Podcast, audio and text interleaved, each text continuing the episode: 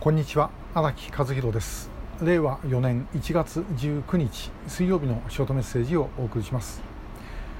えー、またまた北朝鮮がですね、えー、ミサイルを撃ち続けて、えー、いるわけなんですけれどもまあよくこれだけ、えー、物金がない国でですねこんなことできるんだなというふうに改めて思います。で、えー、中朝の国境がですね再開されたというニュースが入っております。で、え、これが一体何を意味するのかというのは今一つ分かりません、ただ、少なくとも中国政府がですねあの前向きの発表をしているということは、え、中国の意向に沿ったことであることはもちろん間違いがないですよね。えー、とすると、えー、北朝鮮に対して中国の影響力が何らかの形で強くなっているのではないかと。で、え影響力が強くなるひょっとしたらばあのミサイル発射のですねどこかになんか中国との関係が、え絡んできているのではないかということもちょっと想像をされているところです。でさて、えー、ミサイルをぼかすか撃ちますけれどもじゃあ一体北朝鮮に何ができるのかという問題です、えー、戦争はできません。あのミサイルいくら作ってですね撃ったってそれで戦争にはなりません。で、えーまあ、相手を破壊することはできる、まあ、これは当然ですね、ですからまあ日本でもこれに対してですね、えー、遺憾法だけではなくて、えー、敵基地攻撃能力という言葉が議論をされるようになったと、まあ、これ北朝鮮のおかげです。えー、本当にですね金正恩の銅像でも立ててですね拝んであげた方がいいかもしれません。もともとはあこんなもんですね北朝鮮というよりも中国向けの話なんですけども中国に対して敵基地攻撃能力なんて言ったらですね、えー、大騒ぎになって反対する人間山ほど出ますけど北朝鮮だったらばあもう出ませんからねほとんどね、えそういう意味ではあの大変ありがたいことだというふうには思います。でしかし、まあ、そういうミサイル1発2発撃ってですね、えー、憂さ晴らしをするということができたとしてもその戦争の目的はもちろん政治的な目的ですから相手側をそれによって屈服させるとか政策を変更させるという使い方で使えればいいんですけどもしかしそれ以上のものがない。で、えー、もちろん例えばですね日本にいくら脅かしをしたって日本に地上部隊をですね上陸させるというようなことというのはもう北朝鮮には全くできないわけですね、えー、まさかあの木造船にですね人民軍乗っけて、えー、襲ってくるってますあの猛虎襲来じゃないしできるわけないですね。で、えー、そうするとあと何が残っているのかということになるわけですがまあ一つはあの販売ですよね、えー、ああいうミサイルを外国に売ると。えーまあ、本物あるいは技術をですね売るというようなことが、まあ、一つはあると思います。で、えー、それからあとは、まあ、あのアメリカに話し合いに乗ってきてくれというですね、えー、サインっていう可能性も、まあ、あるんですけども、まあ、今回あの、金正恩はほとんどこれにですね関わってないみたいですから、まあ、そうするとやっぱり中国の中影響力があ関わってるのかなという感じもいたしております。で今まで北朝鮮はですねもう何度も何度もさまざまな挑発をやってまいりました、えー、21世紀に入ってからも例えば2002年6月29日、えー、第2延坪海戦と言われる前にご紹介した「 Northern Limit Line」という映画になった、えー、あの衝突ですね。これは黄海側ですね、えー、それからあの2010年の哨戒艦天安の撃沈と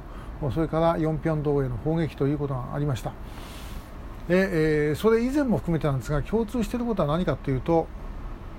で何なのっていうことなんですね、えー、もちろんあのあの第二四平海戦の時はえー、韓国軍6人が戦死しました。で北朝鮮の人民軍の方も、まあ、それ以上の戦死者が出たというふうに言われています。で、えー、あるいはあ天安の撃沈の時にはですねえー、104人乗っかっていて40何人でしたか亡くなっていると、えー、それから、あのー、4平道の砲撃は4人があ、まあ、韓国軍の海兵隊2人、えー、民間人2人が亡くなっているということで、えー、被害は出てるんですけどもそういう被害を出しても一体何のためにやってるのかっていうのがよくわからない、えー、というのが北朝鮮の挑発行為です。えー、これ逆に言えばですねあのもうそれ以上のことはできないということです。えー、本当だったらば例えば何か天安の激震とかですねあった時にもうそこへみんないろいろこう集中するわけですからでその隙をついて、えー、例えば人民軍の地上部隊がですね、えー、反対側日本海側に近い方でですね、え、進行して例えば一部でも占領するとか言うんであれば話分かります、え、そういうもう予定すら全くなかったとでともかくやってやれということでやったというだけのことなんですねだからそういう意味では北朝鮮という国というのはまああのあんまりもう言われているようなですね、あのこれ脅威だっていうふうに思う必要は私はないと思います。えー、まあ日本でこういうこと言っちゃうとさらに平和ボケが進むかもしれませんけどもでも現実にあのそこについてはもうちょっと冷静に考えるべきだと。逆にですね、えー、北朝鮮に対してもうこれをこういうことをやめさせようと思うんであればどういうふうに北朝鮮にこちらの脅威を与えるかということが大事なはずです。えー、非常に怖がりな国ですからこちら側が強気に出ればですねもう必ずあの折れてきます、えー、偉そうなことを言っているのはですねやっぱり弱気の裏返しなんですね、で、えー、それを、まあ、どうにかするためにはこちらからやらなきゃいけないと、まあ、我々がやってる潮風ですとかあるいはあの可能になったらばビラ飛ばしますしあるいはファックスを送るとかですねまあ、そういう情報注入も、まあ、弾丸の一つであって相手側にもともかくこちら側のですね意図を伝えそして脅威と感じさせるということが必要なんだろうと思っている次第でございます。えー、本当にですね、まあ、あの日本政府も遺憾法ね、えー、をどうせ打つんだったらばやっぱりこれあの遺憾法の1とか2とか3とかですねえー、つけていったらどうでしょうかね、これは遺憾である、遺憾1である、遺憾2である、遺憾3であると、えー、と遺憾3だと一番強いとかですね、えー、遺憾1だと、あのまあえー、あのコロナでいうとですね、あの5類指定とかですね、それに近い、あ5類とか、そういった方がいいですね、あのこれは第2類の遺憾であるとか、第5類の遺憾であるとかね、えー、そういうふうに言ってあのやってですね、あの向こう側にそうすると少しは、えー、ものを考えさせますからそういうことをやるということも必要なのではないだろうかなというふうに思います。えー、まああの拉致被害者の救出のためにということを考えるともうこうやって現状維持っていうのは交代ですからえそれをですねあの続けていくことはできません。で、えこれをですねじっと待っててですねどっかの国がやってくれるだろうと思ってやってたらばやってこなかったと。もうこれもうこの90年代の初めから30年間同じことをずっと繰り返してきてしまったわけですね。あんなめちゃくちゃな国だからもういつまでも長続きしないだろうと思ってですねやってきたわけですけどもそうするとどっかが助けてしまうということですね。90年代の初めはアメリカがそれやっちゃいました、えそれが終わったら今度は韓国がやりました。でそして、えー、中国がやっているとえいうようなことでですね、まあ、周りの国からすると